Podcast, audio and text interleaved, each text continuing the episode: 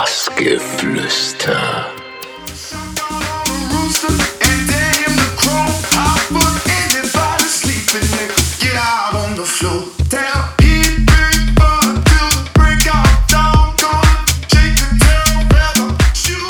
Ja, hi, Format B hier. Um, und ihr hört Bassgeflüster auf Minimalradio.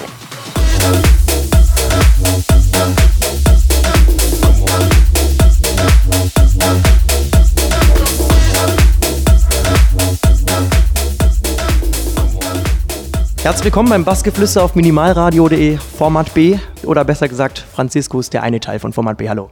Hallo. Ja, wollen wir vorne anfangen? Sommer, Sonne, Coburg heute. Sonne haben wir auf jeden Fall, Sommer auch. Wie ist dein erster Eindruck? Na, wir sind gerade angekommen. Ähm, es ist sehr sonnig, insofern ist der Name Programm. Äh, Es sieht schön aus draußen. Ähm, Mehr kann ich noch nicht sagen. Jetzt sind wir schon wieder im Backstage mal ein Interview. Aber es sieht toll aus. Also, äh, Line-Up ist gut. Ich äh, erwarte Großes. Tauscht man sich da gleich auch noch mit ein paar Jungs aus, die hier sind? Ja, ja, auf jeden Fall. Ich meine, man kennt sich ja untereinander, auch die Jungs, die gerade spielen, mit denen waren wir früher ganz viel unterwegs. Und äh, Daniel Stefanik ist auch ein alter Freund des Hauses, von daher tauschen wir uns schon aus. Ja, du hast mal in einem Interview gesagt, und man kann es auch überall äh, sehen, dass du früher auf Hip-Hop-Musik geflogen bist. Warum und wann hat sich das dann bei dir geändert? Naja, man kann gar nicht sagen, dass sich das geändert hat, weil ich stehe immer noch auf Hip-Hop, tatsächlich. Aber mir war das, ähm, der Grund, weshalb ich Techno produziert habe, tatsächlich damit zusammen, dass Hip-Hop-Partys in Berlin immer sehr anstrengend waren, von den Leuten her, also immer viel Stress gab und so. Und ähm, Techno-Partys immer die freundlicheren und entspannteren Partys waren und ich eigentlich gar nicht so ein Fan von der Musik war, aber ein Fan von den Partys war. Und dann über die Zeit so dazu gekommen bin, das war in den frühen 90ern und ähm, boah, irgendwann äh, ging es da los irgendwie und dann hat sich das gewechselt. Aber ich höre tatsächlich privat immer noch viel Hip-Hop, äh, muss schon sagen. Ja, was du mal gesagt hast, was du privat nicht hörst, und das ist ja eigentlich recht kurios, äh, elektronische Musik. Hat sich das wie jetzt auch gewandelt oder ist es sogar noch härter geworden? Na, es ist, also es hat sich nicht gewandelt, es ist gleichbleibend. Äh, Der Punkt ist einfach der, wenn du ähm, drei Tage die Woche im Studio sitzt, jedes Wochenende unterwegs bist, dazu einen Haufen Promos hörst und und und, dann ähm, ja, man kann nicht 24 Stunden am Tag Techno hören. Ich weiß, es gibt Menschen, die können das, aber ich mache das auch schon 20 Jahre. so.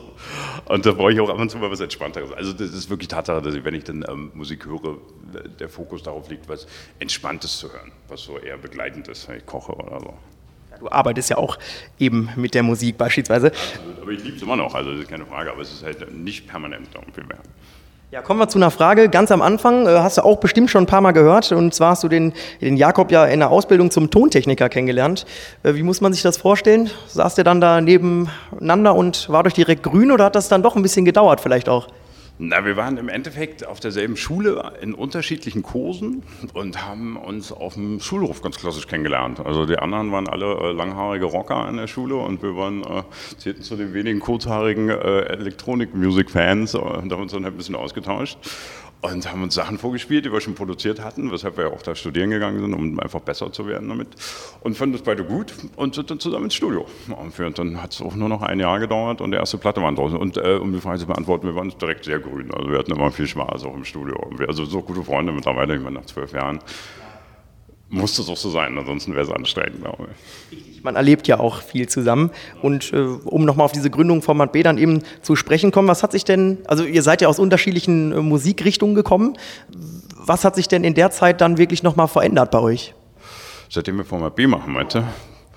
Naja, also verändert hat sich musikalisch nicht so viel. Also wir sind unseren den Sachen treu geblieben, die wir vorher schon gern gehört haben und gemacht haben. Verändert hat sich natürlich, dass wir ähm, mittlerweile davon leben, also schon seit ein paar Jahren äh, nonstop on Tour sind und unser ganzes Leben damit bestreiten, irgendwie letztlich. Ne? Halt auch irgendwie eine kleine Firma noch haben mit einem Label und einer Booking-Agentur. Und ja, das ganze Ding, äh, naja, das ist so eine 24-7-Nummer geworden. Irgendwie Das hat sich auf jeden Fall verändert, aber wir lieben es sehr. Und äh, ich bin froh, dass ich meine Musik mit meinem Hobby verdienen kann. Irgendwie Das ist toll. Sind wir auch froh drüber, dass du das kannst, weil äh, du bereicherst uns ja auch musikalisch. Ähm, ihr seid dann aber noch einen Schritt weiter gegangen und habt 2009 dann euer eigenes Label gegründet, Formatic Records. Ja, wie sieht da die Arbeit aus? Wie viel Arbeit ist das wirklich? Es ist viel Arbeit auf jeden Fall, man unterschätzt es immer ein bisschen. Es ist weniger Arbeit geworden, seitdem wir uns entschieden haben, ähm, nur noch digital zu releasen, einfach weil ähm, Vinyl zu produzieren ist sehr aufwendig heutzutage. Man muss ähm, eine ganz andere Vorarbeit leisten, es hängt viel mehr hinten dran, man muss äh, die Testpressungen checken, dann funktionieren die eventuell nicht, man hat Fehlpressungen und so. Also es ist immer ein großes Theater darum gewesen, es ist einfacher, seitdem wir es nur noch digital machen, weil wir einfach schneller sind dadurch. Ne? Am Ende haben wir einen Labelmanager, der sich kümmert, weil wir beide ziemliche E-Mail-Schlampen sind und äh, ja, da nicht so richtig, das ist nicht so unser Zuhause, irgendwie so das ganze äh, Organisatorische dahinter, wie muss man schon sagen, aber ähm, ja, dafür gibt es Hawks, und zu dem kommen wir nachher noch. Wollte ich gerade sagen, da kommen wir noch gleich. Da habt ihr ein bisschen gelobt. Ähm, ja, um bei den Tracks zu bleiben, ähm, ihr kriegt das ja anscheinend immer sehr gut hin. Mir fallen da jetzt gerade spontan Tracks wie Gospel und Chunky an, die werden ja im, im Netz tausendfach, hunderttausendfach angeklickt. Äh, wo holt ihr euch die Inspiration für diese Mördernummern dann immer her? Wenn ich das wüsste, dann, dann würde ich, glaube ich, keine Musik mehr machen, sondern würde ähm, diese Idee verkaufen dahinter. so, wenn das ginge. Ja, na, wir sind viel im Studio. Also es ist in unserem Fall wirklich äh, sehr fleißige Arbeit. Wir sind äh, wirklich Arbeitstiere. Wir spielen ähm, Freitag bis Sonntag, kommen Sonntagabend nach Hause, haben Montag einen Tag Ruhe, gehen von Donnerstag bis, nee, Dienstag bis Donnerstag ins Studio und ähm, machen halt viel. Ne? Und wenn man das zwölf Jahre macht, also wenn man sich mal unsere ganzen Releases anguckt, dann sieht man, wir hatten auch viele Platten, die keine Hits waren, also die ich trotzdem gut finde, aber die ähm, nicht zu Hits wurden, sag ich mal. Und ja, das zahlt sich am Ende aus. Ne? Immer, also ich sage immer, wir probieren immer ganz viel rum. und wir geben uns nie so richtig schnell zufrieden. Wir brauchen also auch wirklich lange für einen Track, bis wir den ähm, freigeben quasi und sagen, okay, also nehmen den immer am Wochenende mit, testen ihn aus, ändern wieder alles, schmeißen teilweise alles über den Haufen, fangen komplett neu an. Also es ist, es ist zähe Arbeit, sagen wir mal so. Du hast gerade schon angesprochen, ihr seid viel unterwegs, habt viele Gigs, teilweise von Montag bis Sonntag so ungefähr. Ähm, ja, wie entfließt du denn dann wirklich mal diesen DJ-Alltag? Ich gehe angeln. so, ja, meine Eltern haben ein kleines Landhaus in Mecklenburg und ich, ähm, das mache ich jetzt auch am Montag im Übrigen. so, wollte eigentlich schon eher, aber jetzt ist das hier noch dazwischen gekommen. Ähm, ja, und ich gehe angeln ich versuche irgendwie wirklich in die Natur zu gehen und äh, Dinge zu tun, die abseits von ähm, Clubleben sind. Irgendwie. Und das äh, entspannt mich sehr. Quasi die Ruhe und vielleicht auch ein bisschen Inspiration da holen. Ne? Genau, ja, die totale Ruhe. Ne? Einfach mal nichts. Ich nehme auch mein Handy nicht mit. Ich äh, lasse es wirklich in Berlin. Das fühlt sich immer erstmal ein bisschen komisch an, aber zahlt sich am Ende aus. Kann ich jedem empfehlen. Angeln ist ähm, super, um runterzukommen, auf jeden Fall. Und das Handy mal zu Hause lassen. Ähm, ja, wollen wir zu einem anderen Hobby kommen, was scheinbar auch euer Hobby ist, und zwar Pokern. Denn der Jakob hat mal in einem Interview davon gesprochen, dass äh, immer wenn ihr pokert, Johnny Cash im Hintergrund läuft. Was fasziniert euch genau an ihm und der Musik? Also das Faszinierende an Johnny Cash ist, dass der mit ganz wenigen Mitteln total stimmungsvolle Musik macht. Also er spielt ganz wenige Akkordfolgen auf seiner Gitarre. Das ist äh, im Grunde genommen ganz simple, aber trotzdem sehr effektive Musik, die einen irgendwie mitnimmt, die ähm, viel aus dem Leben berichtet. Johnny Cash, einfach wenn man sich ein bisschen mit ihm auseinandersetzt, echt ein cooler Typ war, glaube ich. Und ähm, ein tolles Leben hatte und äh, halt auch für seine Passion gelebt hat. Und man hört ihm das an. Also halt, ich finde es sowohl von den Texten her sehr eingängig und sehr gut. Also spricht vielen Dingen aus der Seele irgendwie. Und wie gesagt, die Musik ist ähm, genial produziert, weil sie sehr einfach und trotzdem total produktiv ist. Man sagt ja auch immer, dass Hits einfach sind und einfach zu verstehen sind, auch für die Leute. Und er hat das halt in einem äh, Höchstmaß, ähm, ja, wie sage ich, perfektioniert, muss man schon sagen. Das ist, glaube ich, der Grund. Und es ist natürlich coole Pokermucke. Ja. Gibbe, Schnäpschen, Johnny Cash. Ja, man hört schon, äh, du schwärmst ja quasi von ihm und äh, da spanne ich dann den Bogen mal zu der nächsten Person, die auch hier im Hintergrund ist und zwar Hawks, euer Manager, würde ich jetzt mal sagen. Ähm, kommen wir aber gleich noch zu genau. Ja, da hast du mal gesagt, ohne Hawks wären wir ein Saftladen und wie gesagt, ihr schwärmt tatsächlich von ihm. Welche Rolle nimmt er ein und warum ist er so wichtig für euch? Na, zu Hawks muss man erstmal sagen, dass er ein echt ähm, ein alter Techno-Veteran ist. Ja. Gibt es schon ewig, irgendwie, ist auch nicht unterzukriegen. so. Er ist halt schon 20 Jahre dabei, kennt, hat vor, vor unserem Label schon andere Labels gemanagt und schon mit anderen großen Artists zusammengearbeitet über die Zeit, kennt einen Haufen Leute und ähm, kennt das Business einfach sehr gut. Ist dazu ein harter Hund, wie man sagt, aber jemand, der trotzdem ähm, auch eine weiche und entspannte Seite hat, was irgendwie gut zusammengeht, weil wir halt viel mit Deadlines arbeiten müssen und um, Verträge machen müssen und und und.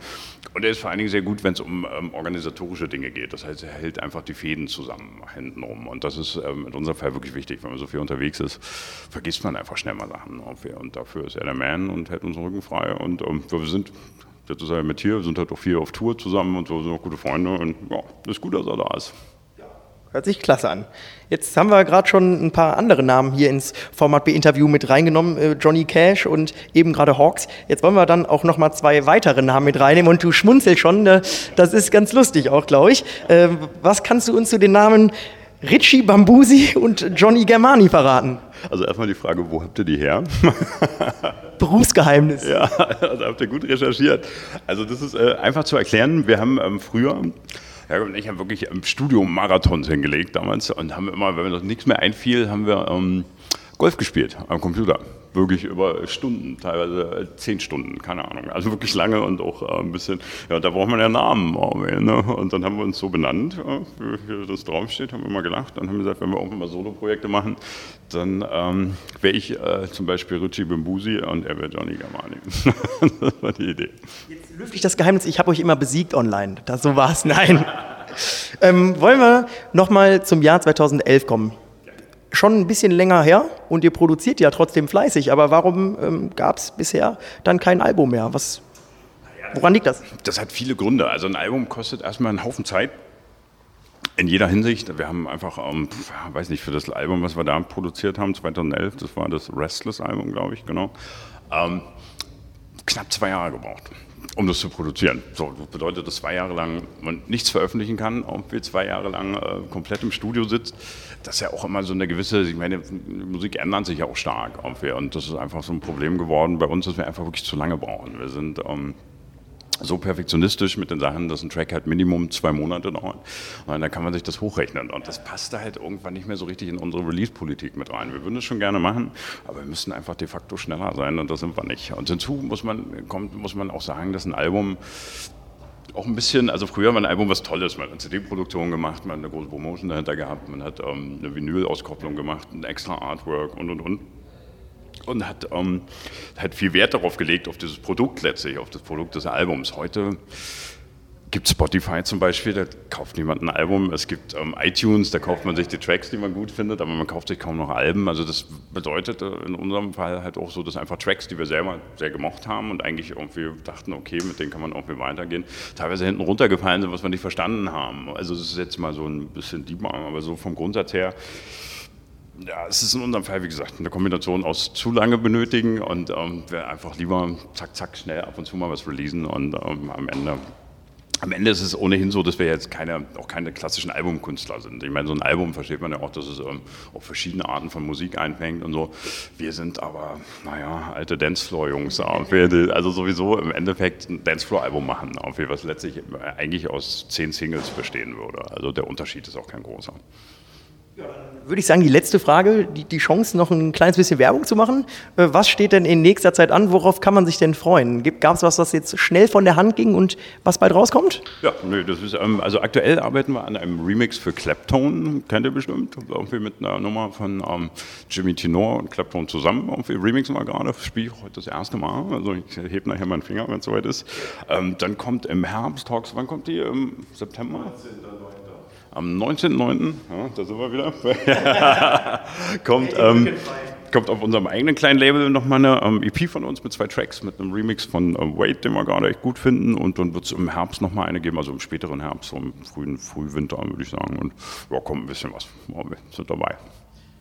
Ja, da freuen wir uns auf jeden Fall drauf, genauso wie auf dein Gig und den Track, den ihr dann, den du gleich hier performen wirst. Und ja, an der Stelle danke für das kleine Interview und dir viel Spaß hier auf dem Sommersonne Coburg. Ja, vielen Dank euch auch und ähm, weiter Mann.